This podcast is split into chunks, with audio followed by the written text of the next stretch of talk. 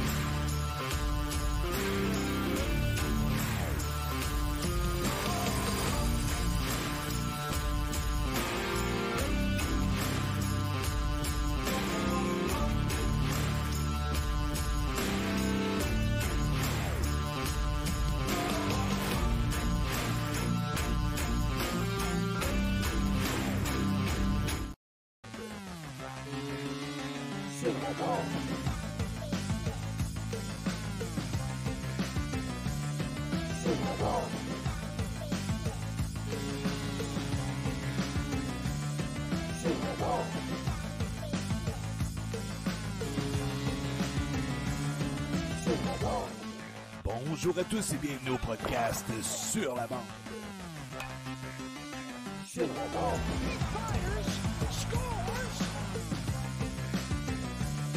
Sur la bande. Avec Sébastien Gadouri et Zachary Léveillé.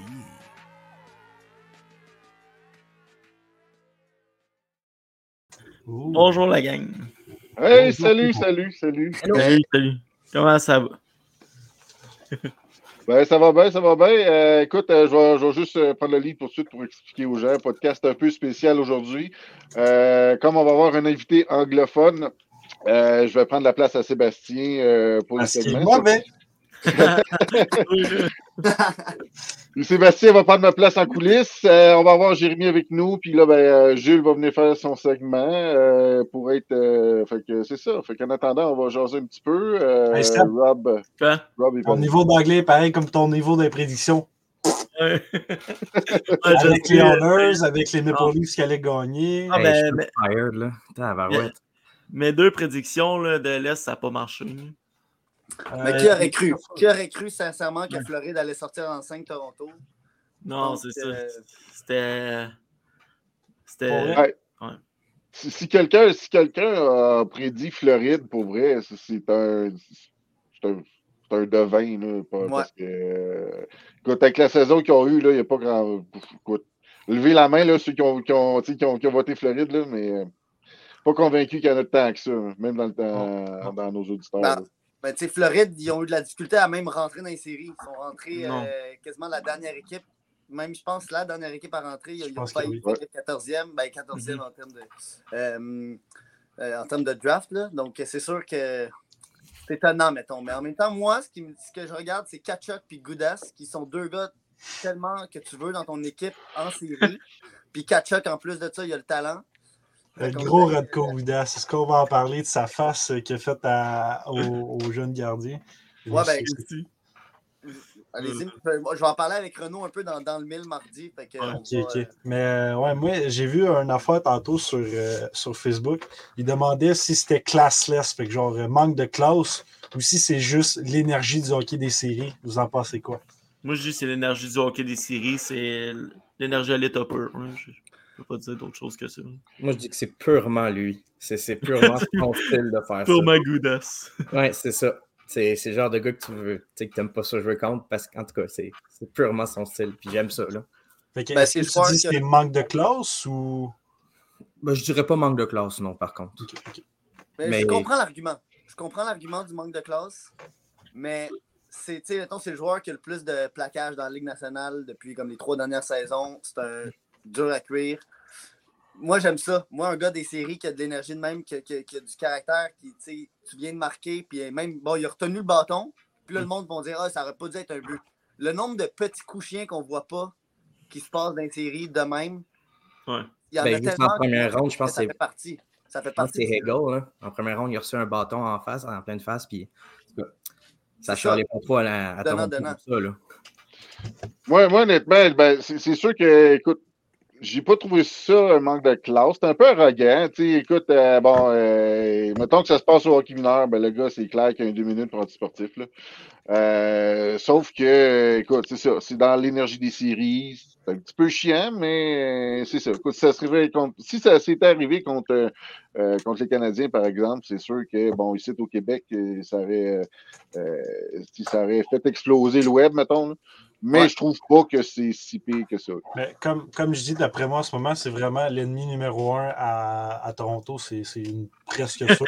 Lui ou. euh, Wes McCauley.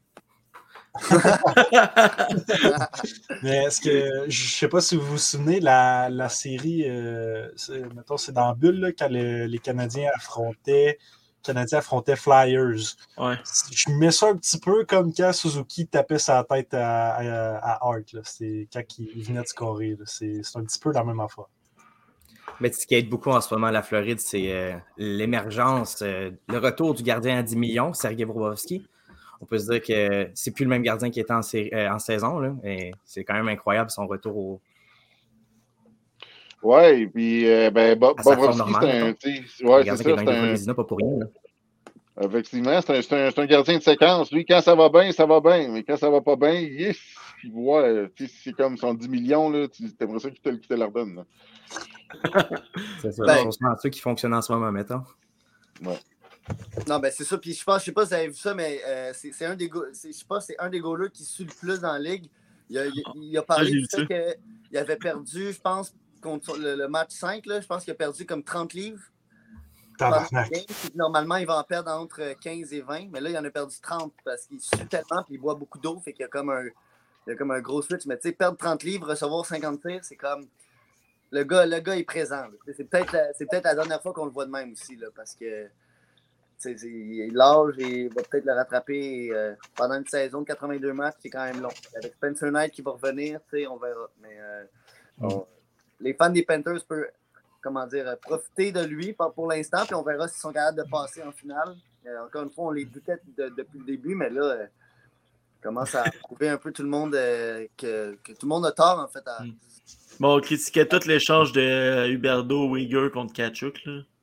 On Ah, a ouais. tout critiqué cet, cet échange-là. Mais je pense que ça va faire du bien et le congédiement de Daryl Sutter aussi. Là, Oh, ouais. euh, Ah. les joueurs à Ah, Calgary. Calgary, oui. Euh, le Déjà aussi, je pense qu'il a été congédié. Je pense qu'il est encore là, Cheveling. Non, Encore euh, là? non, Et été- puis là aussi? oui. Ah, c'est lui qui a quitté, hein, c'est ça? Le- en, fait, en fait, moi, ce que j'avais entendu, c'est qu'il y avait comme une association entre le président puis entre Sutter.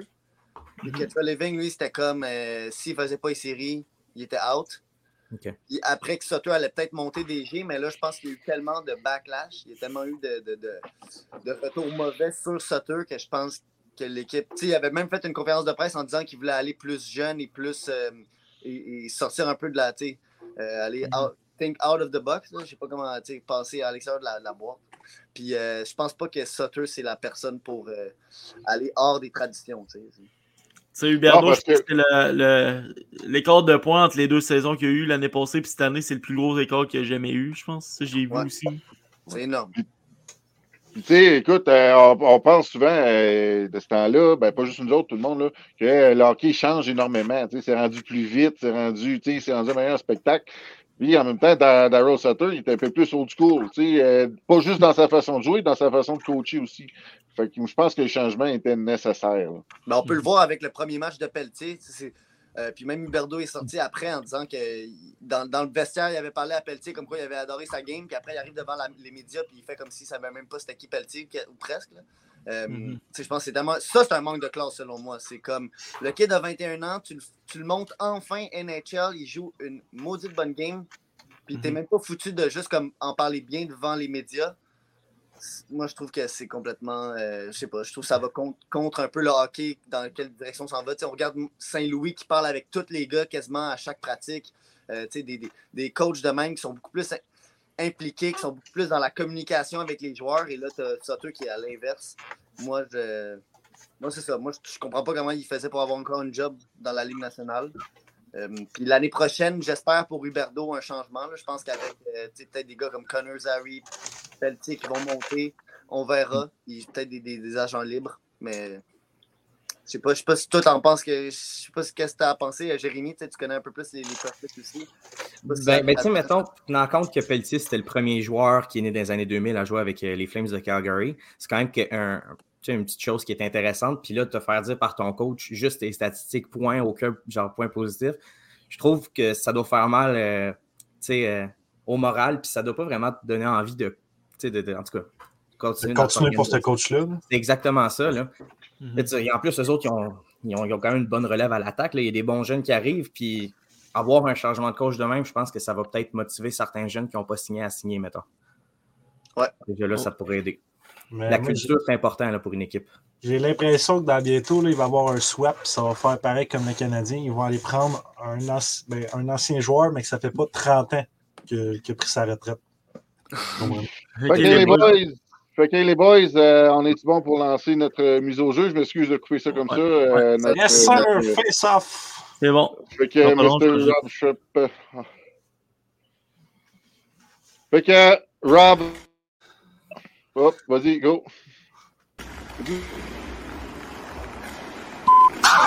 au jeu.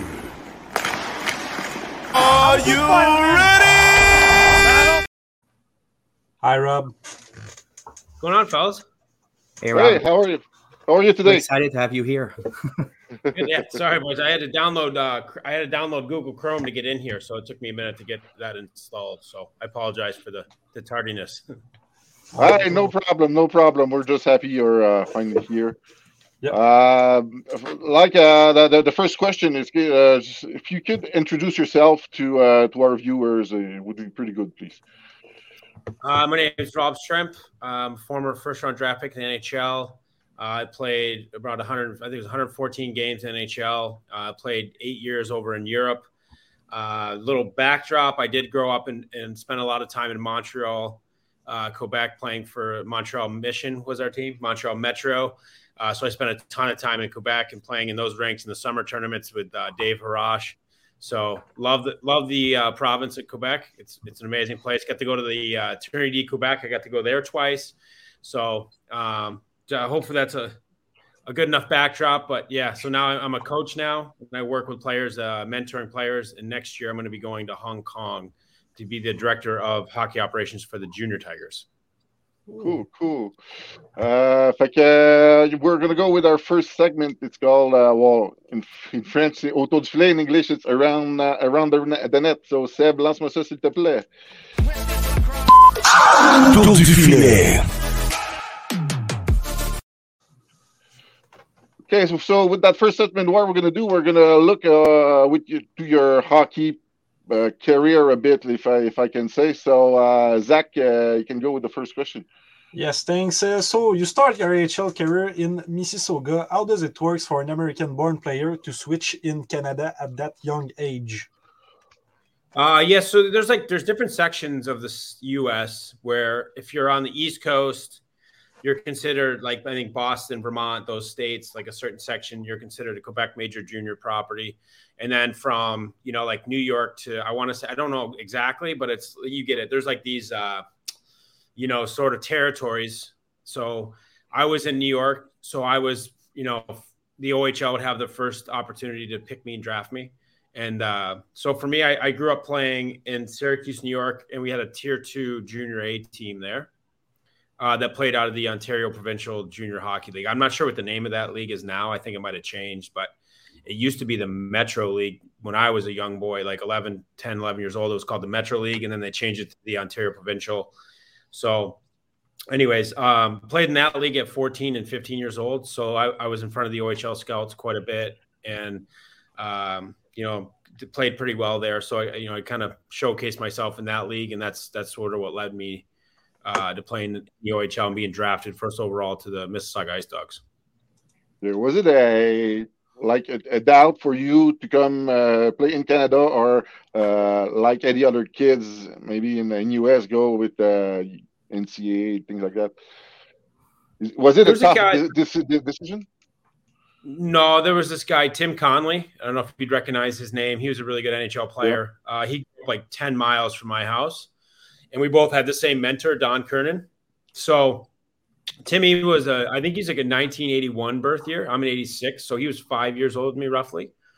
And his path was that he got drafted first round to the Erie Otters, and then he got drafted first round to New York Islanders. So I kind of like I he was my idol. I love this guy was unbelievable. I uh, get to skate with him a bunch. He was nasty, like so you know skilled. He was unreal. So seeing that at a young age, I was kind of like I, I want to do what Timmy does. So I started you know doing that. Like my dream was to follow his path at a young age. And and again, by the time I was 14, I was playing up there in Canada, and that Ontario Provincial League was was a lot like the OHL, like the style of play and you know the you know the sort of the game, the way it was played. It was it was very much like the OHL. So it was never for me. It was never really a doubt uh, of what I wanted to do.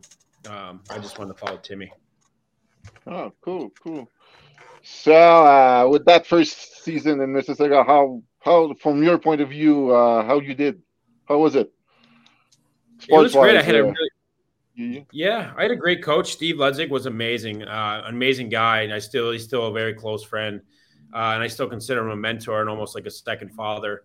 Um, I respected him a lot. He was it was great. It was a it was a big adjustment. You know, I'll say that going you know tier two when I was 15 years old and and um, I had you know almost 100 points as a 15 year old. So I thought that was going to translate to the OHL right away. But it was a big adjustment. My first 10 games were very tough. I didn't score a goal my first 10 games. That was a, I hadn't had a 10 game drought in my life ever until then. so, you know, but that's the thing going to the OHL is that big jump. You got like, you know, you have players like Mike Richards, Jeff Carter, Corey Perry, Patrick O'Sullivan. Like the OHL was very good. And um, it took me a minute to sort of find my footing and, and learn you know the game was much faster guys were much better and things happened a lot quicker so uh, but after after the first 10 games i got really settled in and, and you know then i started there was games when i would i would take over the game and you know have the control of the pace and be dominating and then patrick o'sullivan you know we were really good one two punch so it helped having him there because it wasn't it wasn't solely on me to to take over games patrick o'sullivan was a very good hockey player um, and that was a, a lot of you know it was a lot of support. OK. OK. Tu y Very allais, long story long. Euh, c'est pas, euh, c'est pas Jérémy, là?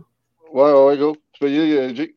Okay, so um, my first question, I'm going to talk about your draft year. Okay, so back in 2004, you were drafted 25th overall, I think. Yeah. Um, so how did it work back then? Did you have any conversations with the team, or was it just based on your skill level? Yeah, they, they had the combine. So there's the draft combine after the season. So they they back then it was the top. I think it was the top 60 players or maybe 40 players ranked. Um, and they try to get everybody. Like the year that I went to that combine, Ovechkin was there, Malkin was there. They were all those guys were there. So it was uh, you know, you go there for the combine, you do a fitness testing. You don't even go on the ice. It's just about fitness testing, and then you meet all the teams.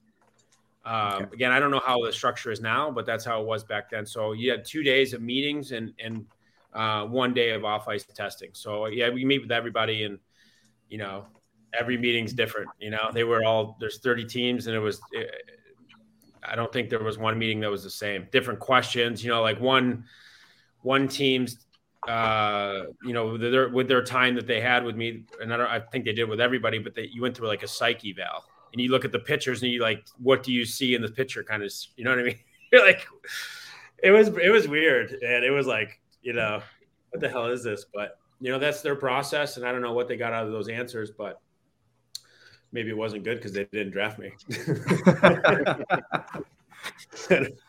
so Vas-y, mon Okay. Uh, going to London, put up 235 points in 111 games over two seasons. You were there.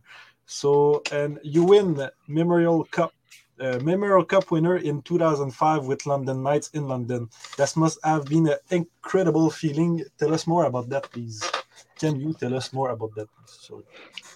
Yeah, no, that was it was an unbelievable year. It was it was a magical year, and you know there's a lot of components and a lot of uh, you know variables that added up to it. That year was the 0405 was the lockout season in NHL. So um, we had you know we had the guy like Danny Fritsche played in the NHL at 18, and then that year he was 19, so he couldn't go play in the American Hockey League. So he's down, and there was a bunch of those guys, right? So the league was really really good all the leagues were really good. The CHL was stacked that year with a lot of really good talent, and then you had Sidney Crosby out of the queue, um, and he was, you know, obviously with Rimouski, he was doing what he was doing, tearing it up, and you know, on top of it, there was no NHL, so there was the media and the, you know, the the media in Canada had had to follow CHL because there was no NHL storylines, right? Once in a while, they'd have like I don't know, there's some movement in the the negotiations and the lockout, whatever. Th- those articles only were like every, you know once a week, right? So for us, we, you know, we came out of the season. Uh, we started the season 31 games undefeated, so we really came out, you know, and got that energy going. About 10 or 12 games into that streak, it got really, you know, people started paying attention. Then everybody started paying attention, and then the art, you know, the newspapers got behind it. We had that streak going, and then, you know, again, you had Sidney Crosby out of the queue. Um, tearing it up lighten it up with points. And then, you know, there's teams out of the West with like Shea Weber and the, you know, Kelowna Rockets. There was a, again, that's, those are the kind of the cool pieces that I remember, the energy that got built up behind it and um, made it just that more special. You, you really, we were the NHL at that point. We were the highest kind of level hockey going. And uh, our team was on fire. So it was a good time to catch lightning in a bottle, as they say. And we had Corey Perry, who was a stud himself. He had 130 points that year. Um, so and it was it was good because the year before we lost uh, in the finals in the OHL, yeah. and it was really tough. We had the better team on paper. Uh, Ryan Callahan, um, Kevin Klein, they had Cam Janssen, they had a bunch of guys. Danny Paille on Guelph. We had a really stacked team, but they they found a way to beat us at Game Seven at home, and that that like that really made us upset. You know, we were really pissed off over the summer. And when we came back that next year for the Mem Cup year, we are like, dude, that ain't never happening again. So we came out like pedal to the metal. And, you know, we didn't lose a game until uh, Danny Syvret, Corey Perry, myself went to the World Junior. So we were kind of shorthanded. That's that's when we lost our first game as a team when we were all at World Juniors. Mm-hmm. Oh, okay. So, yeah. So yeah. was it uh, that that that was the year uh, Dale Dale Hunter was coaching, right? Yeah, he's no? he's been there. He's been there for he's been there 20 years now almost. So okay. that was like his third year behind the bench, or maybe fourth year behind the bench. Okay, um, okay. They took over that team. That that rink was brand new. They just built that. Uh, the year that I got there, I want to say the year that I got there, it was the first year they played in it. Um, okay. Maybe the year before, the season before. I'm not positive on that, but it was a new building. Um, and then again, having the Mem Cup in London it was sick, man. We were pulling in to go to our games, and there was like thousands and thousands of people out on the streets in these like beer tents and like live concerts. It was, you know, we, we were we were all like, our captain had to keep us in focus because we were, we were you, know, you see this energy. The boys are like, oh, let's get out here. we got like, we're here to win a Mem Cup. We're not here for that, boys. So, but it was once we did get the hmm. job done, it, it definitely got to enjoy it. Okay, cool, cool. Uh, you said you well, you played guys with uh, like uh, Marc Methot, Corey Perry, uh, Brandon Prust. We know Brandon Prust here in uh, in, in Quebec. Uh, was Corey Perry as clutch back then as he is right now in the Indian NHL? Oh man, he was even more like he was even more dynamic back then. He was, you know, the game's changed a lot, and he's he's an absolute uh, competitor and warrior. The way he plays the game, and, and his game now is it's it's simplified and it's very effective. It's like you said, clutch. He hangs around that net, but like back in junior, he was toe dragging guy. Like he posterized so many guys. Um, he had that toe drag and that reach and that range. And I think like the, the season, obviously, that was pretty telling of how much talent and ability Corey Perry has was the year that he won the Hart Hart Ross Trophy and the Rocket Richard. Um, you know, that's those aren't easy trophies to win. Pears was he was unbelievably talented. So he was doing it that year. He was he came up clutch for us so much. and he came every single night from puck drop. You know, there wasn't many nights. There wasn't. I can't think of any nights that Corey Perry had an off night that year. And if he was a little bit off, then he'd go out and he'd fight somebody, or he'd run the goalie, or he'd just you know do something to make up or or to add to the team. Right? Like he just had so many different ways he could play that it was it was fun to watch, man. It was it was fun to watch. Well, we we, we, we had fun uh, with him watching him uh, in Montreal uh, two years ago when uh, Montreal man, went we miss the him, huh? Yeah, of course. Yeah, it was such yeah such a clutch player. Uh, Zach, tu y allais avec la question sur Edmonton? Uh, yes, but uh, we uh, il manque un truc. Did you expect to see those guys in the NHL? Now we're talking about Corey Perry, of course you expect it, but uh, like Marc Methot, Brandon Prust, did you expect to see those guys in the NHL? Yeah, I think both of them. Uh, Prusty was super, super tough, uh, and he was an absolute. It's not about tough, it- which he is, and we don't even have to debate that. It's not even close. He he was unbelievable. Like some of the, I mean, my rookie uh, training camp, my first rookie camp with the Oilers, Prusty was with Calgary, and this guy, I think it was Brent Henley was his name. You can look him up. He was like 6'7", 250. and Prusty went right after him. Prusty's only like I give him six foot, like 195, maybe 200. And Prusty Yes. went with him and he stood in there and he, did- he did unbelievable in the fight. So Prusty had a heart of a lion. But the other thing about Prusty is that he could play the game. Like he understood momentum. He understood, you know, he picked the right spots. It was never, his fights were never selfish. They were always for the team and for momentum, um, which he was, you know, he's a super smart player. You know, he wasn't just some goon. Uh, he was a hell of a penalty killer and he he scored some huge clutch goals for us in the playoffs. So, you know, all those things combined. Am I was I ever thinking he would wouldn't play? No, I just wonder, you know, when when he was going to get his chance because Calgary was tough to crack the lineup there. But he went down to the minors and he fought like 35 times. So he like made, you know, there was no denying him of getting there. And then with Marc Methot, he was 6'3, 220 pounds at 17, 18 years old. So I, for me, again, no surprise there. It was definitely a matter of, you know, when, not if. Um, so Trotter had a perfect kind of prototypical frame as a defenseman in the NHL, and he could skate very well. His footwork was solid. He had a really good active stick. And then when he wanted to be mean, he could bury guys. So, um, you know, no surprise at all. Like those guys were, you- we were, we all believed that we were going to play in the NHL. Yeah, three extremely tough players. Like we saw Marc Methot with his finger chopped off, I think, in the playoff game. Yeah, That was insane, Sidney man. Crosby. Sidney Crosby yeah. slash. Crosby got him. Crosby was pissed about Mem Cup. But uh, for what you say about uh, Brandon Prust, we hear that uh, in uh, 24CH. Like, uh, who is it? Michel Therrien. Michel Therrien talks good about uh, about him. And Marc Methot, he was a when I watch him, he was a senator, so I don't like him. But uh, no, Yeah. I don't like the team he, he played for. But Yeah. He, he's a good uh, good player. Okay, so draft in the first round by the Edmonton Oilers. Do you recall the excitement you had that day? Yeah, it was wild. Uh, it was really wild. So there was a lot of energy around that, and you know, for better or for worse, like there was, uh, you know, I was ranked pretty high, so to go 25th was a little bit of a slip for me, a slide down the, the slide down the ranking, so to speak. And um, for me, I had a lot of people there in support, which was it was awesome.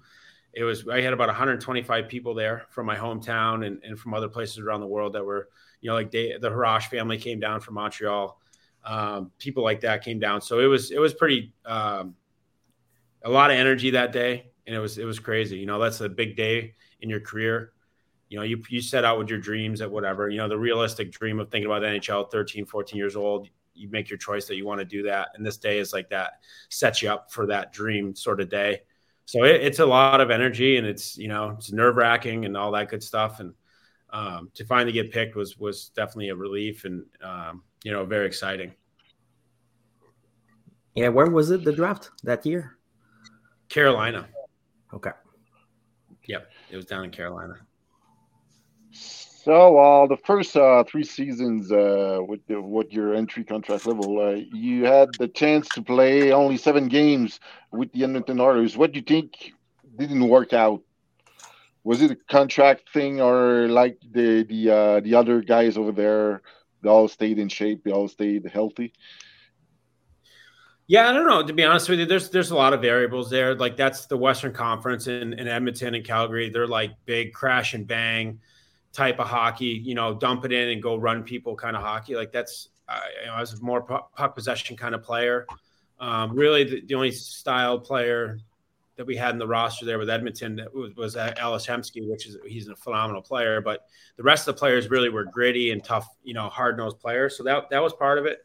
And you know, there was a lot of fighting back then. So we had, you know, like Steve MacIntyre, Zach Stortini, you know, Georges Laraque. So there was, you know, two, three roster spots filled with with pure toughness.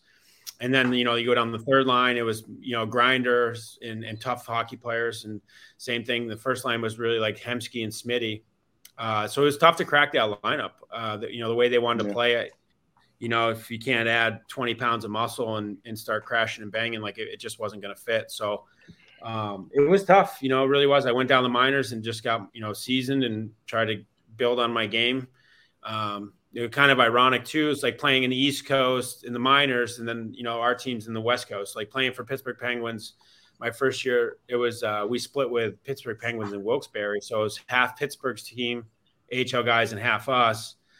Uh, again, totally different style. So it's you know it's kind of for me, I succeeded in that style, in that sort of puck possession and, and create an offense sort of style. And then when I got to again with Edmonton, I didn't I didn't stick. So um, it was tough you know, being a young guy and, and, and you see other guys in the draft that are playing, you know, I played seven games. Like it's hard to believe that as a first round draft pick, to be honest with you. Um, you just kind of, you know, but it weighed on me. And that's, you can see it in my stats. You know, I had a pretty decent year my rookie year. Second year, I had a really good year. And my third year, yeah. I just, you know, fell off a cliff. Uh, I get emotionally and, and confidence level was super down. I didn't see really any, uh, light at the end of the tunnel and it, weighed on my game. And then I finally got a chance to, after that to, to carry on and go to the Islanders. You yeah. got a new perspective, a new, uh, what do you want to say? Like a new look on life, so to speak, and a new opportunity, clean slate. And, and it was great. So, um, it's, it's crazy too. Like I played, so I went on waivers. I got picked up by the Islanders and I played, you know, it took me time to get in the Islanders lineup. I didn't get to just come in there and play. I had to wait my turn. Um, but it was nice to be there every day as an NHL player and not down in the minors and, and you know grinding it out. And once I got in the lineup, I succeeded. And then the next year, I came into training camp. I got a I fractured my back. I got cross checked by Brian Rolston in preseason. And uh, after my recovery, I went back down and played one uh, rehab game down in uh, what's it called, Bridgeport. And where I'm going with this is my, my last year in the minors, I was I was ter- I mean my numbers speak for themselves. It was not good. I had like 40 points in 70 games, and I was down. I I just you know what I mean. My game stunk. Fast forward a year later, after playing the NHL, I played that one exhibition or whatever that one rehabilitation uh, rehabilitation game. And when I played that one game, it was like everything slowed down, and I was like I felt like a man playing with boys a little bit. You know what I mean? Okay. Yeah, yeah. But it's, I mean, confidence can do for you. You play in the NHL for one year, like your game gets so much better. Um, you just you just get so much better. Even practicing with the guys you practice with every day. So again, it just for me that, that one game that I went down to Bridgeport, I was like, it, it gave me that realization, like, holy shit! Like a year and a half ago, I was so far in the gutter. Like this game showed me that, you know, because this is the same league, right? And I just out there was yep. like, you know, carrying the puck, carrying the play, making great plays, score, you know, scoring chance pretty much every shift. So it was, um, yeah. So, anyways, that was my my path and my entry level deal with with the Oilers, but it was tough. Yeah. It wasn't easy. Okay. So uh, you talk a little bit about the Islanders. That's for you, Rob. Thanks, buddy. That's awesome. But uh, we're gonna talk about the AHL All Star. Tell us about the player experience and your magic. And you score twice with amazing dangles. Uh, later, we have a, a video of that. It's amazing. Well, it's, yeah, it's always fun, you know, those those events, and it's, I think it's really like for me getting. I got a chance to go to two AHL All Star games, and um, there's like this as a player. There's like this like you kind of have to have this like all star swag and like you know be some guys try to play it cool. For me, I just see a lot of kids in the stands, a lot of people there. They want to be entertained like by the highest level yeah. people. You know, that's that's what I, I see as an all-star game. So when I, I got an opportunity to go to a couple in junior and then I got a couple again in the AHL, it's for for me, it's like, okay, turn on your skill, like and put a show on. It's just that's what people want to see. You know, they don't want to see you like Yeah. lugging the puck up the ice, acting like you're too cool for school. Like that's really not entertaining. They want to see you like your highest level skill stuff and and press. So for me, that was my mentality when I was there. And like you can get it on the bench. Some some guys are like, "What are you doing?" Like, and it's like, "No, no, no. What are you doing?" like, you know what I mean? So it's for me, it's always about that, that. The fans. I was a fan growing up as a young boy. We got you know the Syracuse Crunch came there when I was 10 years old. And I remember that was like the biggest thing in the world to me, like going to those games, getting a puck. Sometimes, you know, puck's coming over the glass. You, we used to not have the net behind the, the goal, like the net over the glass. We didn't have that when we, they first came there. So pucks would be flying off the crossbar into the stands. We'd all be running to get the pucks. We thought we were so cool getting those. But the point being is that experience as a fan and how much joy you get out of that. Right. So, always kind of had that in my mind. And the All Star game again is it's just magnified, right? That's we're all technically the best in the league. Um, I think it's important to go there and, and, put on a show for everybody that you know paid some money for those tickets. Was Yeah, it all skill, or you put crazy glue on your uh, on your stick? No, buddy, that's that's all that's that's practice. That's all practice. My my other point was uh, they did uh, a no they did All Star game in the in the well junior uh, back then. Yeah, yeah, we had yeah we had the OHL All Star game. I also had uh, my draft year. We had the CHL Top Prospects game. So that was the same thing as the combine almost, where it was top forty. I think it was a top forty-five ranked players, including goaltenders, and then you play a game. They still do it now, I believe. That's all three leagues combined. So I, I did the uh, I walked off the half wall on that game, and I got to the middle of the ice, and the D man was trying to poke check the puck, so I picked it up and did a spinorama from the top of the circles, and just missed the just missed the top shelf. So I t- whenever you get those all those uh, high level players in a group, I it just it turns me on for some reason. Do you, uh, from uh, where you are, do you watch uh, the the, uh, the All Star games that is uh, like in NHL? Because I mean, I mean, my, my question is more like because uh, we appreciated the All All Star game in AHL this year. It was in Laval, and uh, Solavan was there. But when we look on TV, NHL is like too much. Okay, for a player, uh, is it? I know you didn't go in the NHL All Star, but you know, is it uh, more realistic in, in, in AHL for the players to uh, to like it? To uh, is it more obvious to uh, to feel it? I don't know. Uh, you know, it's like a tricky thing, right? They're trying to be entertaining. They're trying to, you know, entertainment's kind of the the main focus now, and you know, the, the, these a lot of these players are very good hockey players, and they're they're amazing at hockey and, and Mhm. stuff. But the, the it is, they're when they're playing, what it, what it takes for them to get to the All Star game is like playing inside a structure, playing a game, right? Yeah. Doesn't mean that they're super talented, like you see uh, Zach Bell from Always Hockey. Like he does all this super cool stuff with the stick and tricks. Like some of these tricksters on Instagram are are are more skilled with the stick and puck than ninety percent of the NHL guys. So just because they play in the NHL, it's not like okay now in the All Star game we're gonna do. We got all these, you know. Now they're starting to bring them like Swaggy P and um, you know these these type of players and these type of guys that can do this cool stuff with the sticks. But point being is that that just because they're in NHL, just because they made the All Star game, doesn't mean that they can do this stuff.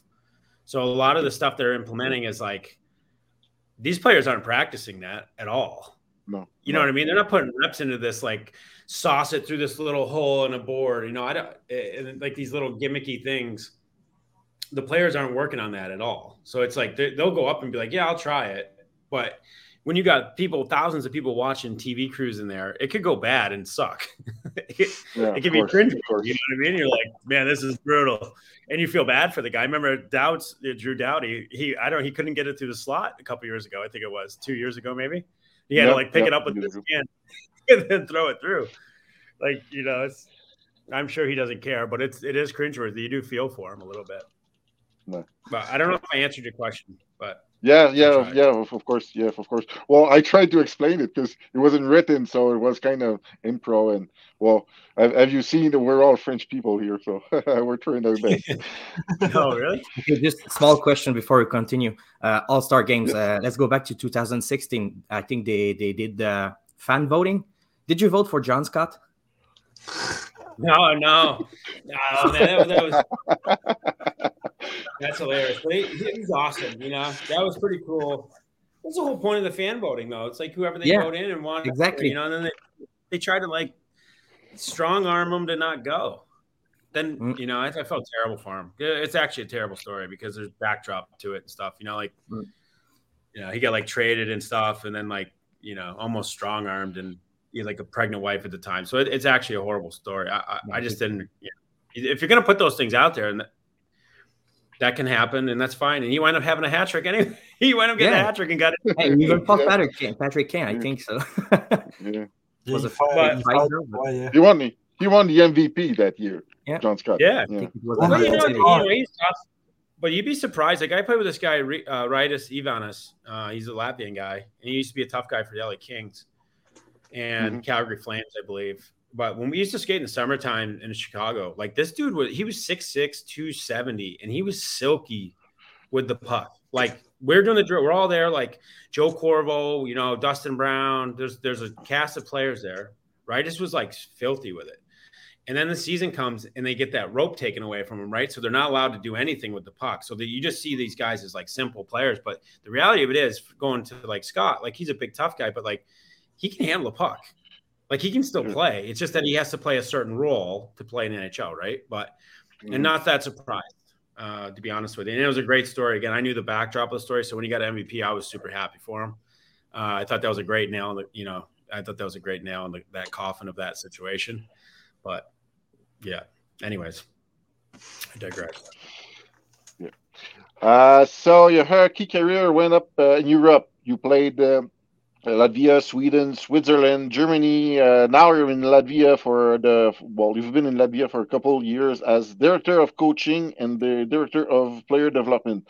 Uh, well, we all know what director of player development is. Director of coaching is it like what we call GMs or?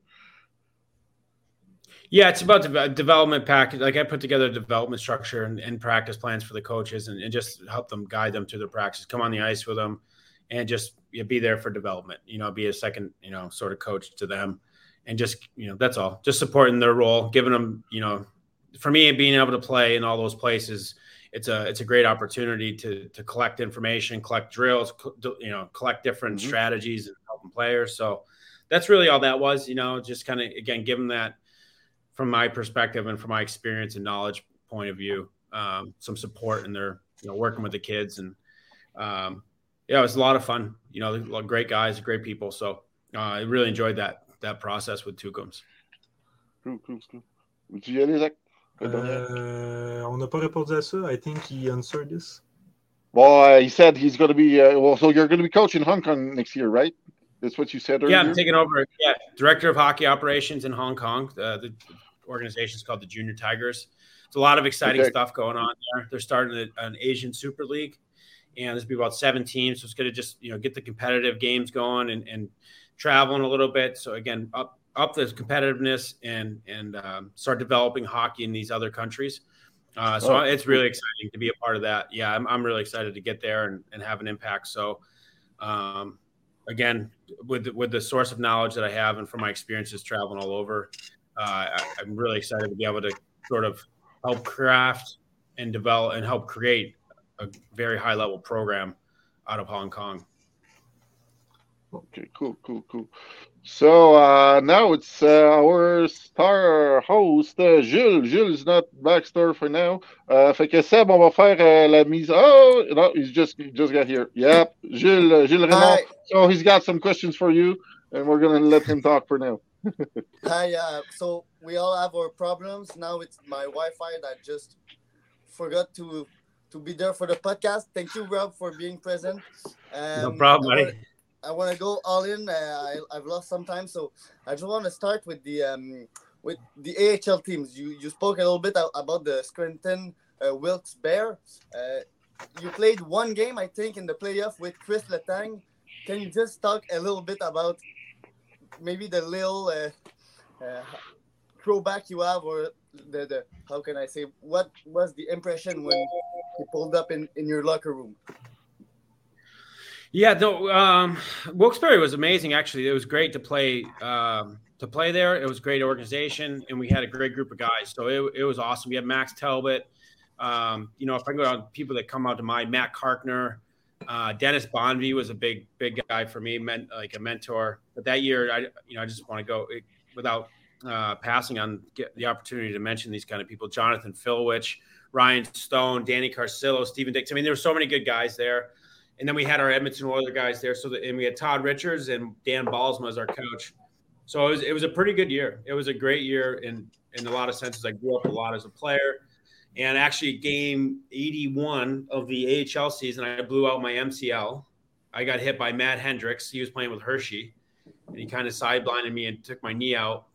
And I wound up missing the playoffs that year. So I never got a chance to even play in the playoffs, which was uh, which killed me personally. I was always I've always lived for the playoffs. Like that's you know, every player says it, but I, I, really mean it. You know, like you can look at my stats through my career. I always show up in the playoffs, and I was eager that year because the beginning of the year, I had taken time. You know, I was a 20 year old, first time in the AHL. It's not an easy league. It took me time to figure it out. And the second half of the season, I was tearing it up, playing really well with this guy Robert Nielsen. So I was stoked to get in the playoffs and try to do some damage and try to win a cup with with that team. But unfortunately, getting one game before the end of the season, I got my MCL blown out. But um, yeah, it was. I don't remember Chris. To be honest with you, so I can't even make up any stories. I got nothing. I don't remember him being there. Well, and, you know, I don't remember him at all. I don't know if he did come. I don't maybe. I don't think he lined up with that year.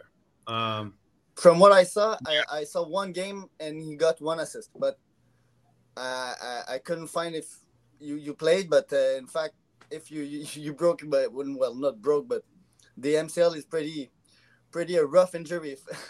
you, you, can I don't know if you can tell a little bit about that because we we often hear players with MCL injuries and then we're like, okay, well, what's it like for a player to have this kind of injury? You know, it's it's a big thing. Yeah, it sucked. It was brutal. Um, the other thing is, you know, I got some couple opinions on it. So it sucks. The year's over. Like my leg was, I tried to play and they were like, dude, you're not playing. Like I couldn't. My like my knee would if I were to step on it, it would just there was nothing holding it, so it would just like go like bend, like like bow. And I was like, all right, okay, I, guess I can't, right? So from there, I, I knew I was out for at least six to eight weeks. And then it got to the end of the season. We lost to Norfolk that year, who wound up being, you know, the Stanley Cup champions a few years down the road. They had all those guys Duncan Keith, David Bolland, Versteeg, yep. uh, Wisniewski, Byfuglien. like the, you know, that division was stacked. But after the season was over, we lost to Norfolk, and then I, you know, then I had to came to the doctor's part of the thing, and there was some recommendation like team doctor for the Oilers wanted me to get surgery. My specialist back home was like, "You don't. Why would you do surgery? It's the summertime, so there's like this kind of back and forth." Then it came to a thing of like I had to listen to my NHL team's doctor, so wind up getting a surgery and rehabbing it over the summer, and then I had to wear a brace for six months. So it, it was brutal. I, I couldn't skate with that brace. It screwed me up mentally. It screwed me up physically. Like every time I go to cross over, this your shin pad winds up getting bigger, so the brace fits in there. Just kept like kicking my legs almost. You know, you got to like learn how to skate again.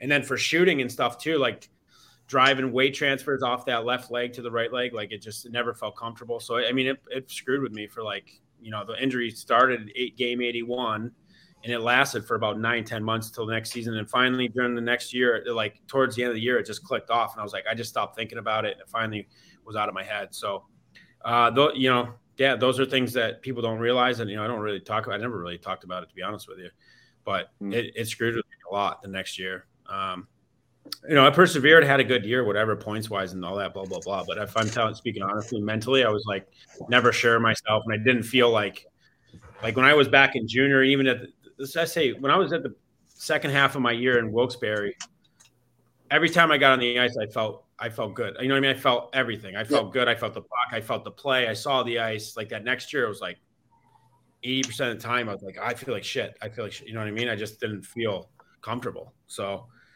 it was a tough process, but made you, yeah, I guess it makes you stronger and, you know, makes your thick, uh, skin thicker. But you said something that intrigued me about the, the fact that you were playing with half guys from the Penguins and guys from the Oilers, and that the, the style of play and the style of development from the Penguins was more your type of uh, hockey and your type of like, like um how in French we say shies, you know, like the the, um, the seat, the, the type of team you want to play for, and was that like something in your mind sometimes like oh I want to be traded to this team or I want to be on this on their side, you know, like you were in the Oilers and it was like uh, you know ups and downs and you really didn't seem to have like a position in the organization. Was there yet like a, a time you, you wanted to switch and just go with the the Penguins? Yeah, no, and they they had Crosby coming up. They Yeah. had such a good, you know, some good players coming up, and Fleury, and, and so much momentum. So yeah, it was tough. It was hard, but I mean that. I I I'll be honest with you. I, I I like the way that they developed their guys and the way that they talked to their players and the way they you know they were working with them. That side of it from their organization, you kind of envious. Um, at any point, was I thinking, okay, me? Tra-? I never thought about it. I was just like, I'm a first rounder for Edmonton. Like I'm going to play in Edmonton was my mind. Um, I didn't really think about that. Gee, I wish I could go there. It didn't, for me personally, it didn't never creeped in. Um, you know, hindsight, you know, when I went to Springfield the next year and the year after that, yeah, I would have liked to come back and gone to Pittsburgh. But that year that I was there, it was, you know, it was uh, you're set in your place, right? Like I just got drafted, so you're just trying to claw up the ladder and make it to the club. So there was none of that really, like, you know, third girlfriend's hotter, you know. yeah, yeah. and you had the long like uh, all your career was in front of you. You were a rookie, so it was you you couldn't really like ask the GM about that. I, I completely understand. And now I want to just go a little bit uh, further. You you reached the Thrashers. You, you you went in the Atlanta Thrashers in the final year of their existence. Um, how was the the locker room? What was was the ambience there? Like what you know, it, it's a big failure for some, and I think for the majority. And there's some rumors that they could come back. Um, how was it to be in the final year of this franchise that was just a big, um, I don't know, a big uh, interrogation for a long time? Yeah, it was. I mean, if, when I first went there, it was. I mean, I was shocked to get put on waivers by the Islanders. To be honest with you, like that was a shock. I, I played pretty well there for what I'd been given, um, and I didn't see that coming. And then I got there, and it was exciting because they got they had a really good young team. Like, I mean, Chicago won their cups and then dumped basically five, six players. Didn't dump them, but they couldn't re-sign them, right? So you had Byfuglien there, you had Ladd there. I'd known Ladd from before. Blake Wheeler, like it was fun. And then when I got there, we were two points out of playoffs. So it was like, this is sick. I finally get a chance to play in some playoff hockey in the NHL.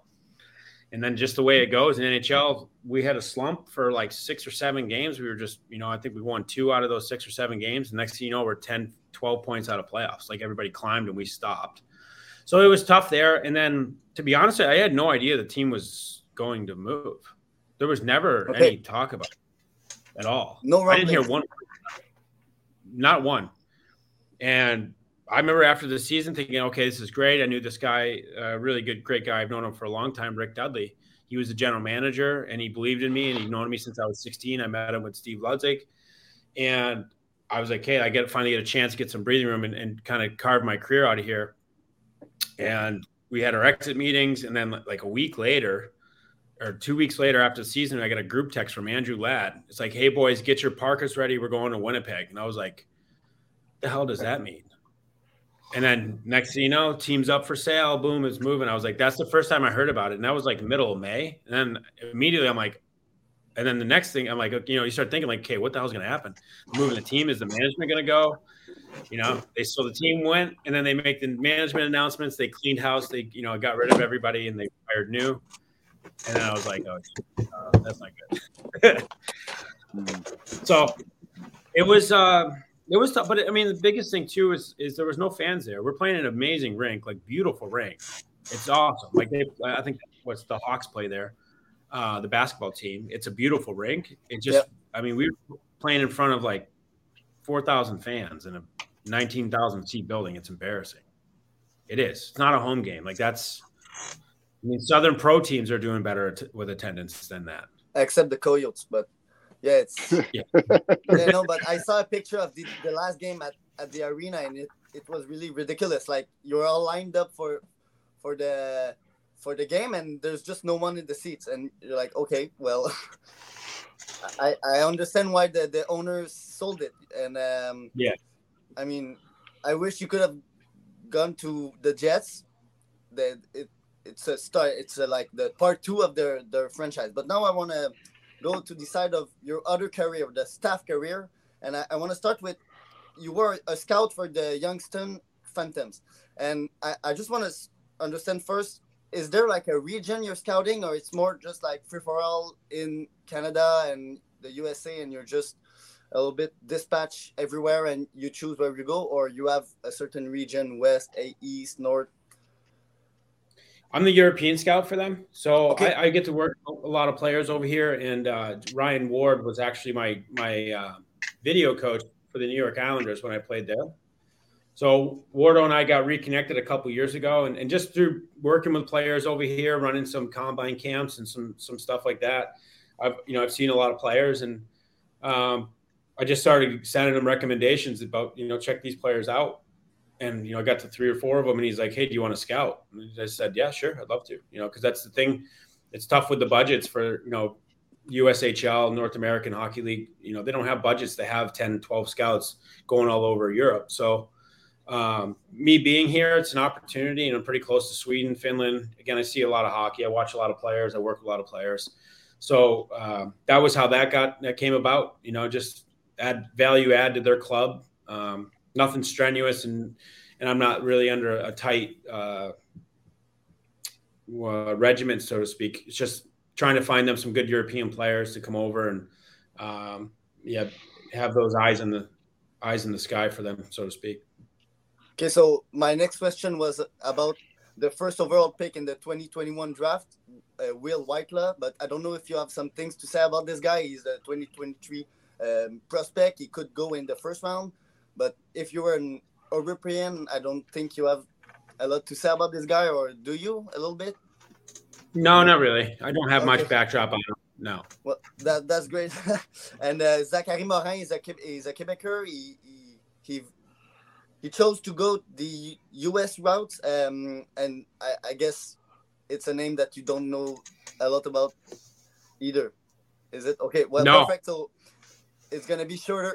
Um, and the last question I, I- have about the USHL. You were in um, you were scout while uh, Adam Nicholas. I don't know if you if it rings a bell. Was the um, Yeah. director of development for the Chicago Steel, and I, I saw that next year you're gonna be the, the the director of development and a little bit the face of like the um, the direction. Um, is he a guy that you talk to or that you, you, you read about or or listen to to like um a little bit improve or get get I don't know uh, get uh, a little bit of experience because he, he he's in the NHL now. He's I think he's one. He's with Toronto, I believe, yeah. yeah, but now he's in the Montreal Canadiens, and I think he, he could be Canadians. yeah, I- I- he's doing really great things. He's uh, improving prospect and developing them at a pace that is really incredible. You, you see prospect like a, a guy Riley Kidney who just it's it's like a it's a big difference since he, he's been there. Kidney just went rocket. It, it's just incredible how he, he talks about the hockey and everything. And I I just wanted to see if you had talked about this guy or to to this guy. I've never talked to him personally. I, I do like what he what he does and what he represents. Um, I know is is uh, the general manager, coach uh, Ryan Hardy from Chicago Steel. So get a chance to talk to him about what their sort of development models were and how they were working with the players. Also worked with a few players that played for the Steel a couple years back. Again, just their terminology, what they're teaching. Um, you know what what he's given the players for development. Yeah, absolutely. And, he, he's been in the game for for a long time now. Guys like him, um, uh, Darryl Belfry, Adam Oates, like these are guys that are are great development people, and they, you know, just the things that they're doing is these are these are not your you know Instagram coaches, so to speak. Like what these guys are giving the players is like direct, and what you'll see with a lot of de- development stuff, especially with high level players, is the simplicity of it. they're not doing jungle gym stuff all over the ice. They're not doing. They're doing like two or three movements and doing it over and over again. And just some of the stuff that they create, you know, I know his backdrop. I don't know him inside and out, but I, I can cut his backdrop a little bit. It's some of that stuff, like real, realistic stuff, right? For these players, making them great at it. There's little habits and those little movements is what's important. Body control, puck protection, and again, it's not, it's not uh, jungle gym stuff and going all over the place because that's I mean there's only one guy in the NHL that gets to skate around like it's a jungle gym. That's Connor McDavid, in my opinion. Maybe McDavid as well, or uh, MacKinnon as well. But there's there's only a few of those guys that get to do that that are that good to do that. So the game again is a little bit more simple, and those simplistic things you work on, wall rims. Uh, centerman face off. So like that, those things, it's always value add with those guys. You know, again, uh, the Belfries, the uh, Nichols, and um, Adam Oates. So it's it would be great to have a conversation with them, as I would love to have you know their impact be um, helpful in Hong Kong and the, the players there to have some sort of input from high level people like that. My biggest thing is a, is a director and in, in, in, hockey, it's uh, I, I feel like I know a lot about hockey, and I know I feel like I know nothing at all at the same time. So wherever the valuable information can come from, it's important that the players get it. I, I'm not like a that's my drill kind of guy, or that's I when I take someone, I'm like, hey, I saw this in someone's practice and giving credit and, and, and just collecting information because what it is about now is development of the players. And that's all that matters yep. to me. How the players go on and how they do in their career. And I don't care if they ever say my name. And so I don't I don't need them to say Rob Schremp taught me. I don't give it uh, whatever. I don't care. It doesn't matter to me. I just want to support them again, give them as much information as possible and help them succeed. And, and again, it might it, I might be able to add that value, or it might be you know like I said, another person that has different a different philosophy, a different mentality, a different angle of teaching. Um, it's super important to, to collect all that and and be able to disperse it.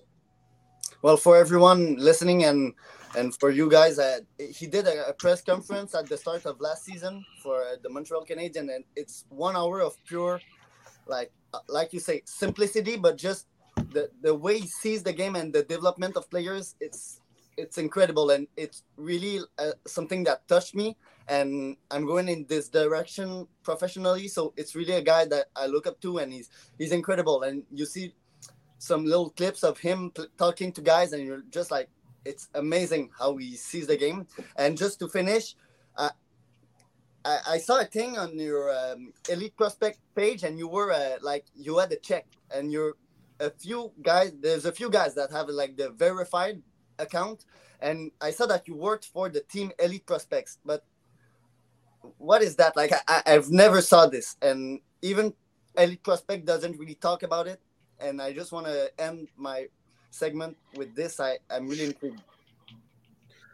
Uh, they do a pre-draft combine setup. Um, they've done it two years now. So last year it was like Scott Gordon was a coach, Ryan Ward he was leaving Windy City in between going from Windy City to Youngstown. Um, Scott Gordon, he's the coach for assistant coach for Team USA right now, assistant coach in San Jose. So they do this pre-draft showcase combine sort of thing, and uh, they yeah they want to bring in as you know the types of coaches that they feel will be a value add for the kids over the weekend to try to help them as much as you can. You know, it's a three day event, so you're not going to change their whole world in three days. But if you can give them that, you know, just from that on the bench and give them little tips and stuff, it was a lot of fun. You know, see those kids, they're 15, 16 year old kids. It was 07 birth years this year. Next year it'll be 08. So it's always yeah. going to be that draft eligible age. Um, so just, you know, you see the raw talent and you can see that little bit of like as a coach or as a development guy, you can see where they need that little bit of hockey IQ insertion. And once they get to that level of like raw talent, again, it's I don't want to say it's super easy, but as someone that's you kind of see the game, like you can see what they need, right? And it's yep. not a thousand things; it's like two or three. And once they tack those things on to their raw talent, it's it's fun to be. So I agreed to do that. I was over here, and, and Ed Palumbo's a, a really good friend, and I've been in contact with him for three, four years. So he invited me to be a guest coach there, and uh, I, I, jumped on the opportunity, went over. And it was really it was a lot of fun. Kids were great. Uh, got to meet some other coaches that were awesome. Um, great networking opportunity to meet some new people, gather new information. There were some guest speakers there that were phenomenal and really, you know, uh, total total value add uh, for all the way around for the players, for us as coaches, um, for elite prospects to kind of get their brand out there as well. So that's what that is, and I, I know they continue. They plan on continuing year after year. So they've had some good success. Last year they had 15. I think it was 15 guys got drafted in the USHL. I don't know what the tally was this year, but I know some guys got drafted in the OHL and and, and for sure the USHL. So it's a pretty cool event if you can ever be a part of it. And is there just one or two names that you can tell us to look forward to in two three years uh, when they're gonna be prospect for the NHL? Is there guys that you see? Well, that's a tough. That's a good question. Is there any super studs that popped out? Well, just What- one or two guys that you're like, mm, this kid could be a first round prospect, or could I would have to pull the NHL. roster. I'd have to pull the roster for names. But number 17 on our team was was a really good player. He was very physical. He's from Buffalo. Um, big kid, and he had that, you know, uh, competitive mentality. And like in a showcase setting, you're there to show that you're better. You're not there to show that you're too cool for school, right? So he was there, and he really I took upon himself. There was another kid from Little Caesars, right-handed shot defenseman, big kid, really smooth. He was probably the best kid in the in the whole event, in my opinion. Um, again, I'm terrible. I'm terrible on the names. I need the chart in front of me. I didn't get a long enough time to put their names No, stick. no but- problem. It's okay. We're gonna look. No problem. So number seventeen for people listening, I, I'll, I'll find that out on, on my side. Um, here it says Maximus McGuire. So McGuire, yeah, McGuire. yeah, Yeah. okay. So perfect. This guy, and then the the, the right defenseman. Uh, I'll find it myself and talk about it. Uh, on He my was from podcast. uh, CompuWare. I think he, he played for CompuWare, and then there was uh, Jimmy Sutherland was the third guy. I've known Jimmy. Jimmy plays for BK Selects. yeah, Um, really good, low seven. and gritty player. Yeah, he's a smaller guy, but uh, tenacity, he's tenacious. He's got a hell of a shot. He's got a cannon of a shot. So those three guys were like, in my opinion, those stood out, and they were, yeah, they were competitors. So it's good to see that in that event. Again, uh, it's, it's always your worry going into those things that it's going to turn into an all star game. That's not the point of it. You got a pre draft showcase. It's really about like showing your fangs, not your, you know, dancing shoes, so to speak. So it's it was good that they showed up and, and were aggressive. Well, thank you very much. I, I bookmarked him, and uh, I'll I'll see him through the years. Good luck in Hong Kong. It's a beautiful city. I went there, and I I, I want to go back. So um, good luck, and uh, thank you for coming to the podcast. Goodbye, guys, and um, see see uh, well see you tomorrow, right? Yes, yes, we're gonna be there Okay. tomorrow. Julie. Uh, thank you. So, thank you. So, Rob, uh, two more sec- sec- section left. Okay, about ten minutes more. No Are you okay with that? Yeah. Okay. Yeah, yeah. So, uh, Seb, envoie-nous la mise en échec. So here's the body check.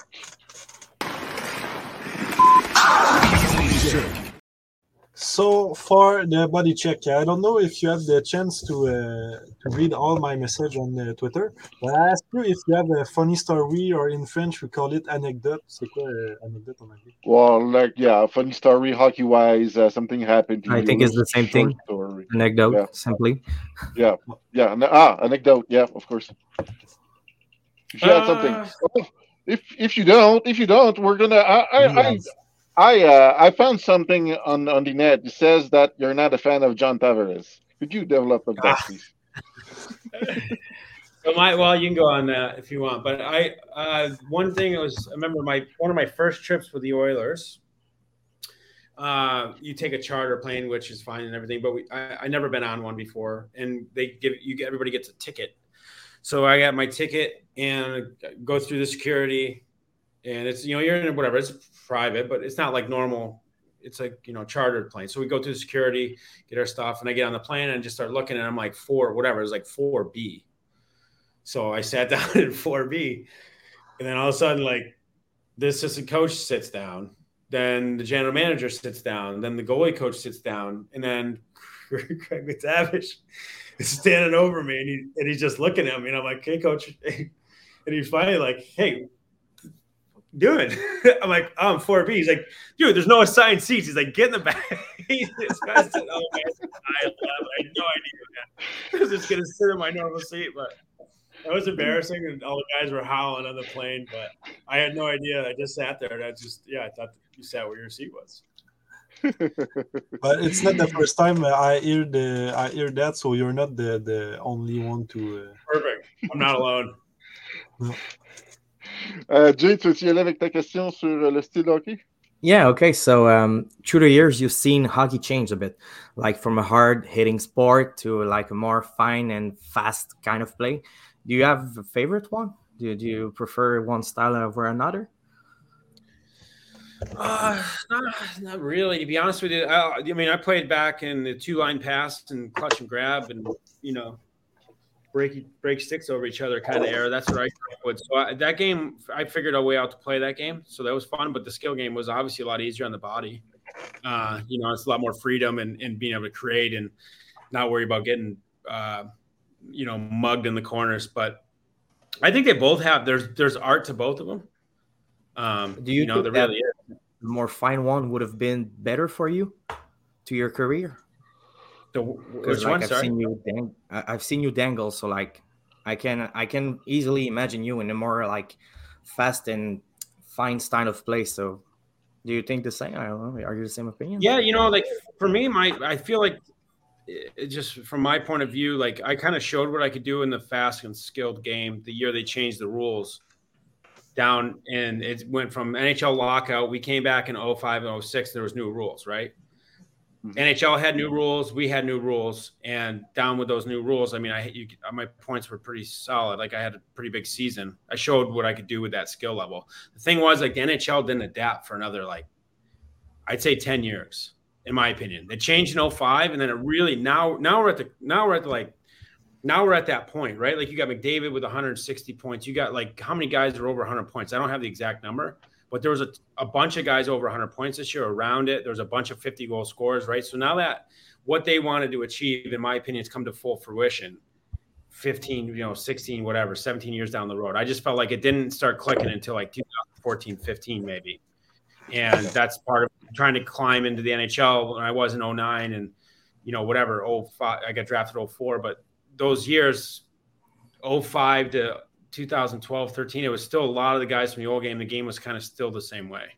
It's really evolved now. Now you see like so many guys getting how many guys not that it matters that much, but it kind of tells a story. How many guys are signing massive tickets at 22 years old right now?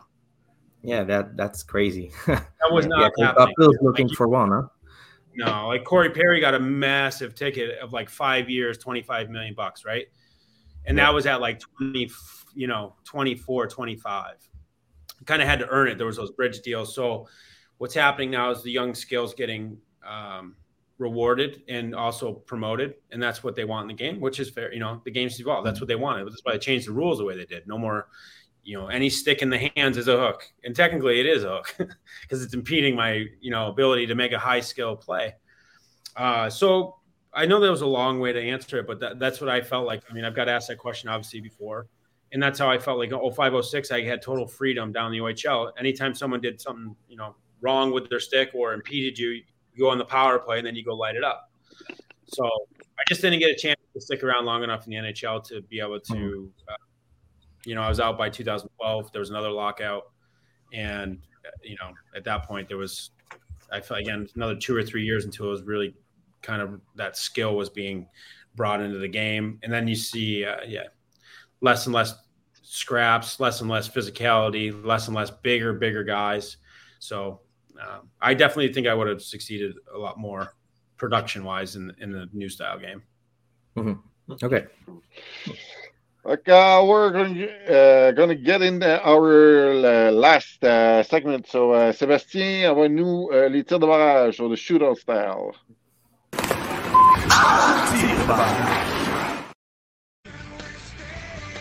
Here he comes, Robbie Schremp. Picks up the puck, has it. Dipsy Doodle, look at all this, and he scores! Well, that was amazing. That was amazing. So, uh, shootout, uh, quickies, little quickies, so you Yeah. can answer uh, like you want. Uh, so, Jeremy, start with uh, your first question, please. Yeah, okay. Some of these questions are inspired of the puck personality uh, concept of the NHL on YouTube. So uh, just just so you know, you can find them over there. So the first question I'd like to ask you: What is the best number and the worst number to wear in hockey, in your opinion? Best number? Um, I, I mean, I, I'm biased, so I love my number 44. Is I love that number. The symmetry to it's great. Number, I would say, the worst number would be. I don't even. I can't pop one off my head, but like 99.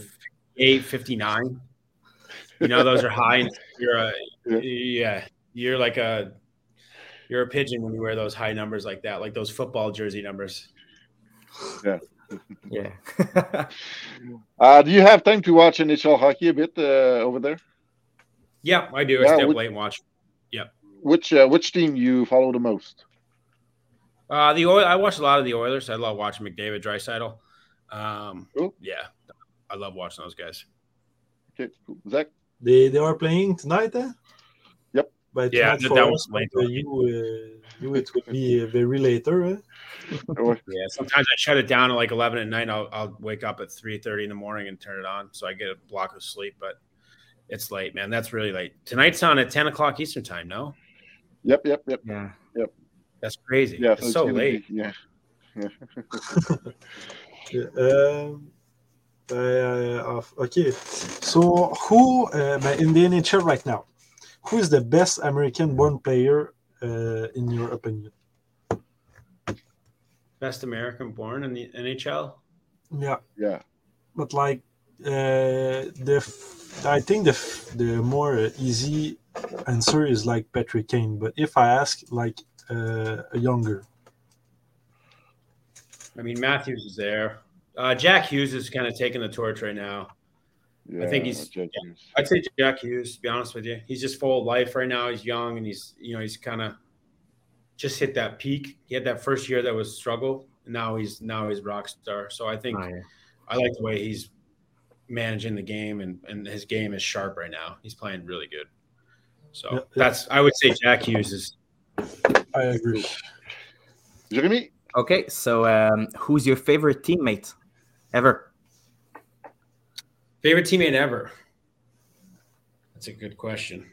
Um, Dennis Bonvie is up there for sure. This guy was awesome. Dennis Bonvie. He was, I don't know if you guys know him or not. He was a tough guy in it. You know, played long time. Tough guy, fought a ton.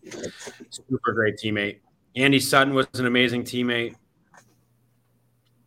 It's hard. I mean, I played so many years.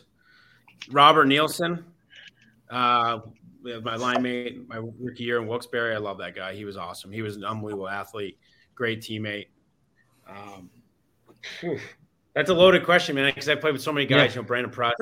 Prusty was amazing in a lot of ways. You know, off the ice, an amazing guy. He's like a brother, and then on the ice, he protect you. You know, and that's for me as a skill guy. I always I had a lot of people like that in those early years that I kind of got protected. Um, so I look up to them, and, and what they did for me was amazing. They let me play. So Brian Basner, when I was in Tier Two Junior A, this guy's he was amazing. Again, same thing. Guys were breaking sticks over me, so uh, instead of playing me one on one, guys would break sticks over me. Baz came in and you know looked after me. He was 6'4", 230. So there's there's too many to name. I'm sorry, I, that's a terrible answer I know, but it is. It is Hey, it's it is. okay. Do you still talk to some of these guys? Yeah, no, I always keep in touch. You see him, and Dennis Bonvie's actually, and uh, the World Championships are here in Latvia right now, so I'll, I'll Yeah. see him this week. Okay, So- nice. Uh, do you think uh, Chicago Blackhawks management uh, did on purpose, uh, well, not having a good season so they can get Bedard? Do you think they did it on purpose? The management, don't. not the players. No. No, they were no. I don't think on purpose. I I wouldn't say that. I can't say. Okay. I wouldn't say that ever. I don't think anybody does that on purpose. Is that in the middle of when they decided to make a rebuild? Like you think about what they got, right? Like Jonathan Toews, Patrick Kane. They are committed to this rebuild enough that they're going to move on from them, right? This is yeah, not those like, two. Those two I do understand, but guys like DeBrincat, Kirby Dach, yeah, those guys I don't understand. young players. Yeah, But yeah, they're new and it's you know they're good players, but like there's there's also like a I think in my opinion, I'm not an insider by any means. I just played and, and kind of get a little bit. Just because they're good players doesn't mean it fits the you know what they want is the culture in Chicago or what what they believe Okay. takes to win. You know, they are legit. and Yeah, they're really good. Like DeBrincat's a 40 goal scorer, right? Like he's a very good hockey player. That doesn't give him just because he plays Chicago doesn't mean he's automatically that for Chicago or uh, Dach. You know, he's an unbelievable hockey player, great hockey player. I don't, and personally watching, I watch them a lot because I love watching Kaner. Um, I didn't see the fit there, to be honest with you, in Chicago. I like him a lot more in Montreal, but I don't know. That's like that's so they're rebuilding, retool you know, there's a lot of smart people there that have been around the game a long time. They know what pieces need to fit in what holes. Um, you know, is it? It's amazing that it worked that way that they got the first pick, though, isn't it? I think they had the same odds back with, with Patrick Kane. I'm not sure, but that's some yeah. coincidence. yeah, just like uh, Ducks in uh, Crosby's draft, they they were like uh, the the team uh, had more chance, and they don't uh, they don't have yeah. the first. Right. Let's go, Zach. Uh, next. So, who were that guy that you can stand on the ice except Jonathan Toews? Uh, not Toews, uh, Tavares. Sorry, John Tavares.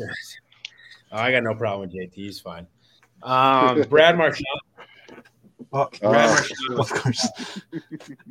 he was such a rat. He was. You know, I mean, he's amazing at what he does.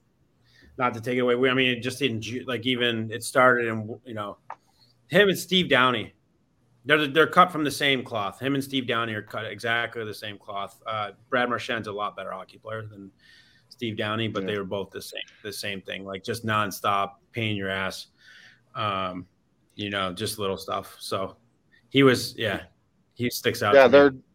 they're they're both players that you love to be on your team, but hate when they're on the other team. Yeah, hundred percent. Yo, Jay. Uh, wait, wait. Uh, have you played uh, against uh, Sean Avery? because I heard uh, this is a, a red too. Yeah, yeah, but yeah, but I don't know. I didn't have any issue. I didn't really have any issues with him. He was too busy going after going at it with Shaw, um, James Wisniewski. Him and I was on the island. He was with the Rangers, so him and Wisniewski were going at it every single game, nonstop, chirping each other. So it was, it was kind of nice that Wiz took that on and uh, got Avery's focus on him, so the rest of us could just relax. Okay, so uh, who's the best player you faced? Uh, Crosby, Sidney Crosby. Okay, yeah, that, that was quick, huh? he's, he's Again. Yep. Okay, let's continue. Who's the hardest player you had to play against? Thinking hardest? about defensemen, I think, but like you decide. Mm.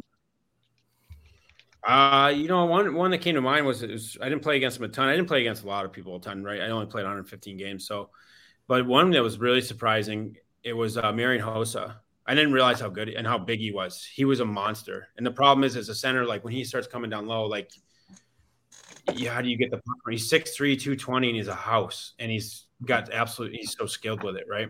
He was, he was really like the, the times we got to play against him, that was a big shock. Again, and it was a pain in the ass to be on the ice with him because he's such a monster. So, you know, trying to contain him was not that easy. So that that's one that for sure was a yeah, not a shock per se. I just didn't see him enough. He was in Atlanta for a long time, so I you know you don't see him that much. It's not in a big market. Mm-hmm. Do I go again? Uh, non, ben, il en reste. Écoute, uh, on va laisser. Uh, we're gonna let you go. So one last question okay. from uh, Zach. Euh, ta question sur le Saison. Yes, uh, what uh, it's not answer. What would you say to Rob who just being drafted in uh, in French? We said like uh, 16 years old when it's a younger player when they being drafted to uh, OHL, but uh, you, I'm talking about your NHL draft. What What would you say to the Rob uh, just that is just being drafted? Yeah. Um. What would I say? I would say, you know, just stay focused and stick to your moral principles and stick to what got you here. Is what I would say. Uh, I think, yeah, that's it. I mean, if you want me to carry on, but that's, you know, through the course of it, you can lose yourself, you lose your way, you try to listen to everybody, what you have to do, what you should do, what you're supposed to do. There's so many things coming in. So it's, you know, there's a reason why you get drafted. There's a reason why you're there. Those principles are your values. And that's, again, what got you there. So I, I would probably stick to that more. Um, yeah, that's something if I can go back on my trail. Yeah, just definitely lost my way a little bit. So good question. Yeah. So Thank you so much, uh, Rob, for your time. Uh, it's uh, almost 11 up uh, where you are. So thank you so much. We're going to let you go. We're going to wish you uh, good luck for next year and uh, enjoy the. I hope you enjoyed your uh, your uh, last hour. Yeah. No, thanks, guys. It's great to meet you guys. Thank you so Thank much. you. Glad that uh, we uh, can uh, talk to you. Thank you. Oh là là, c'est dur en anglais. Hein? Oui, hein? Ça faut que ça dérouille un peu. Ouais, ouais, ouais. Quand ça Ouais, écoute, ouais. Ah, euh, écoute, en même temps, euh, le gars, il y avait beaucoup de, de jasettes, il y avait beaucoup de quoi à dire, fait que ça a été super intéressant. Euh, on va lancer le, le, le segment Laissons la parole au chroniqueur. On va demander à Seb et Jules de rentrer avec nous autres. On va essayer de faire un petit résumé vite, vite de ce qui s'est passé. Fait que le...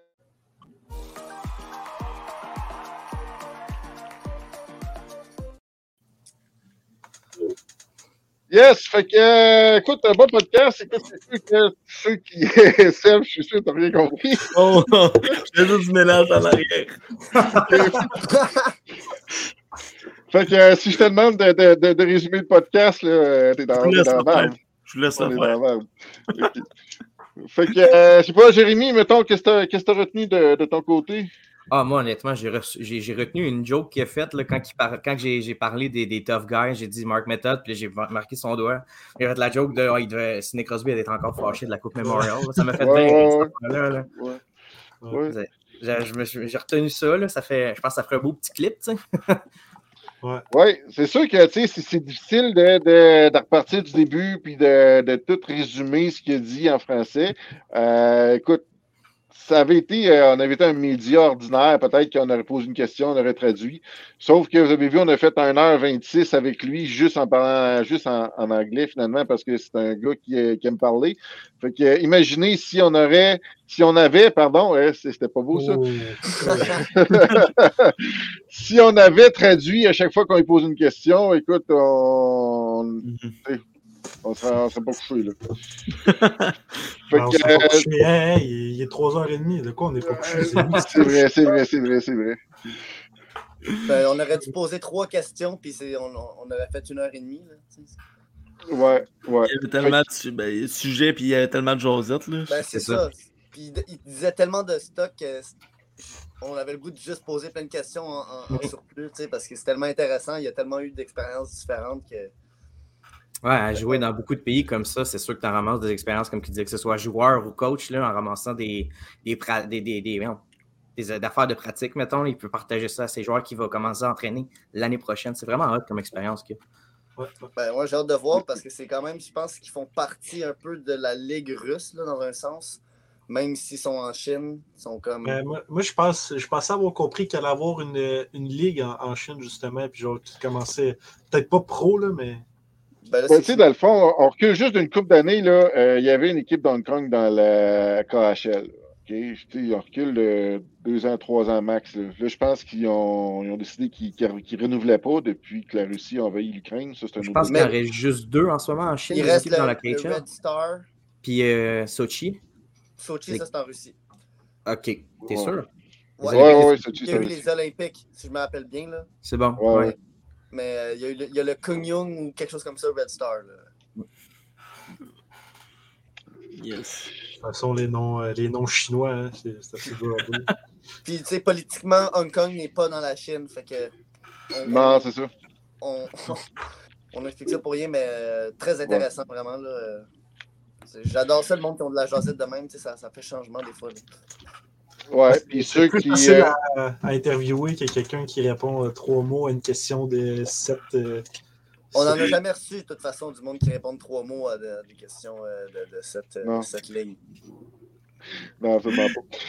Euh, ben, tout ça pour dire, qu'est-ce que t'es. Quoi? Vas-y, Seb. Ah, je voulais que Jules parle un peu de son podcast de demain, t'as qu'à être là, mais si tu veux continuer sur Rob, t'as t'as autre chose? Ah ben dans le fond, ce que j'allais dire, c'est que bon, il va y avoir des clips euh, sur YouTube, il va y avoir euh, les sous-titres en français. Euh, Renault va faire des clips avec euh, les sous-titres en français pour ceux qui n'ont pas compris, parce que c'est juste que ça serait juste euh, bref, trop long pour euh, traduire tout. Sinon, ben, Jules, c'est ça, dans le mille, demain, euh, pas demain, mardi. On Mardi. dit, ouais. Ouais, mardi, c'est quoi vous avez parlé? Ben, Mardi, on reçoit Jean-Philippe Glaude qu'on avait reçu à Sur la bande. Euh, mais là, je pense qu'on aura. quand on en avait parlé dans, dans le podcast, justement, on avait quasiment plugué euh, qu'on allait se reparler. Là. Ça va être un 30 minutes vraiment concentré sur le U18. Hey, Euh, la, liste de Bob McKenzie, qui est une liste un peu de consensus de, de- de plusieurs recruteurs de la Ligue nationale.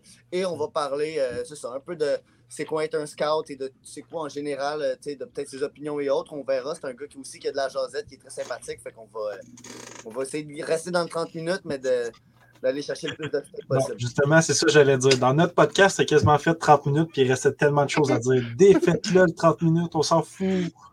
Non, là, je pense qu'il que- juste 30 minutes demain. Ouais, Euh, JP, c'est ça. JP, il a, il a- il a comme, euh, il a comme dit qu'il y avait juste 30 minutes. là. Mais c'est correct, chose, Il m'a payé un, billet d'avion. Je vais aller à Nashville le rejoindre le jour du draft. on, va, euh, on va continuer à parler.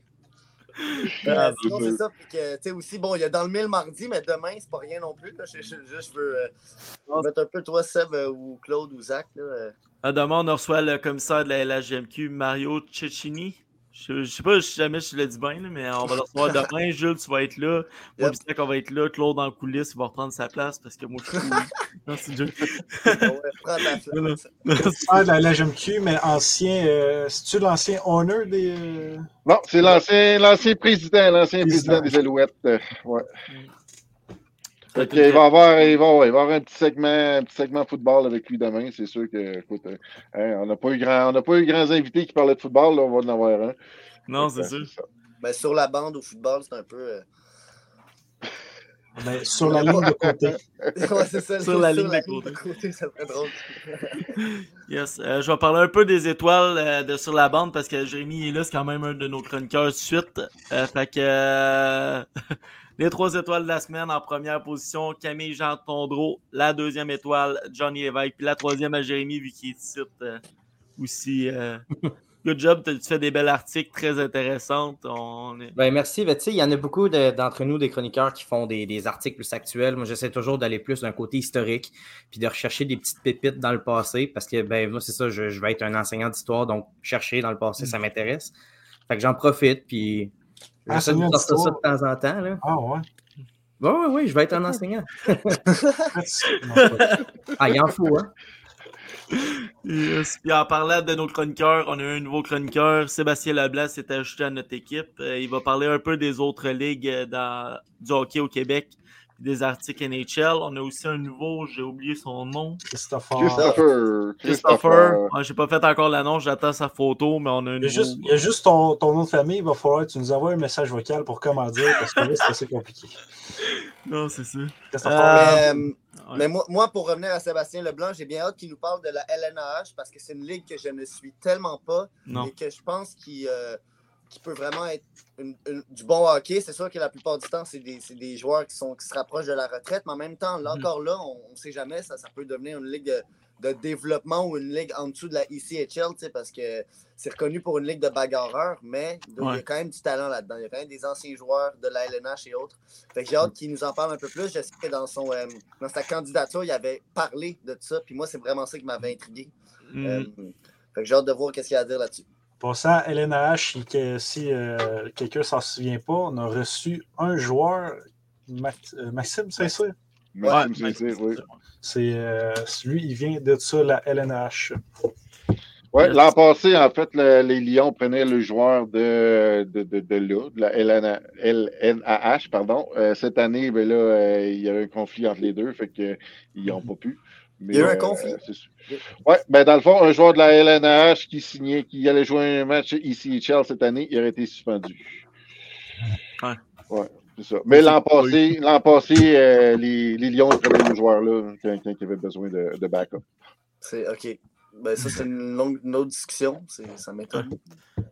Euh, je vais parler un peu du draft LHGMQ tant que tout le monde est là. Le draft LHGMQ, ça se passe samedi le 10 juin à 10h. Euh, Jules, je pense que tu vas être là avec Renaud aussi. Ben, j'espère. J'espère, parce que j'ai pas encore mon horaire de stage de cet été. Mais le samedi, je devrais être là. Puis je, je souhaite vraiment être là parce que la liste est sortie et j'en Mhm. connais une, une bonne gang là-dedans. Puis j'ai hâte de- Ouais. de, de voir le dénouement. Puis de voir, surtout pour vous, avec des fans, voir euh, c'est qui que Ouais. vous repêchez au quatrième rang? Parce Alex Wang. ça pourrait être Alex Wang. je vous le souhaite, mais en même, encore là, dans la liste, Zachary Morin est troisième et on sait très bien que Zachary Morin ne va pas dans la, la GMQ. Donc, il Mhm. devrait être Non, c'est ça. Ça va, être, euh, ça va être quelque chose. Puis en parlant des drafts, euh, je fais l'annonce tout de suite, le draft euh, NHL, ben, on va le faire en direct aussi. Euh, Jérémy, ça va me- tu dit que ça dépendait avec ton père, je pense que Ouais, c'est ça, père. mais euh, il y, a- il y a des chances que je sois là, mettons. Ok, Je vais ok. essayer d'être là avec vous autres durant la journée. Toi, Zach, je pense que t'es parti. Attends, En voyage? euh, ouais. Espagne. Euh, ouais, c'est ça. En Espagne, durant le draft euh, NHL, puis durant le draft euh, LHGMQ, ben, Ouais. je vais être en tenue pendant mon bal de, de finissant du secondaire. Oh. Mhm. Oh, oh. Oh, Ouais, que, euh, Ben, tu sais, tu sais bien parler anglais, tu parleras en espagnol pendant le, pendant. Déjà, chez nous, il, il va falloir euh, genre, que je me réveille pour savoir qui, qui, qui a été repêché. là. Pas chez nous, mais je veux dire, même que je sois là-bas, Ouais, il va falloir que je mette un, standard. un alarme pour, euh, pour savoir euh, qui que Montréal va avoir repêché. Au moins, tu Non, vas pas manquer de série parce que je peux te dire que moi, je me suis couché tard en France. Là. Les games, ça commençait à 1h, puis l'autre 2h30 du matin. Fait que, Ouais, sauf que. Ah, tu sais que t'as fait un podcast? ouais, ouais, mais- ouais, non, c'est ça, ça a fini tard. Je, co- je connais pas, je connais pas ta situation dans ton voyage, sauf que moi, c'est un voyage avec l'école. Fait que, tu sais, on se réveille à l'heure que les profs le disent, puis on va faire ce que les profs disent dans la journée. C'est pas, pas Ouais, fait-. Fait que genre, des futurs Jérémy euh, qui vont venir euh, casser le fun aux jeunes. là. Oh, fait que je pense que c'est pas mal ça. Fait que manquez pas cette semaine, comme on a dit lundi, la commissaire de la LHGMQ. Puis mardi, ils vont recevoir JP de l'autre qu'on avait déjà reçu à- sur la bande. Ça va être deux très bons épisodes. Pas Puis on mal. a du merch. On a du merch. Voir ça. Yes, Ouais, c'est bon. Fait que euh, on se dit à la prochaine. Ciao, ciao. yes, bye.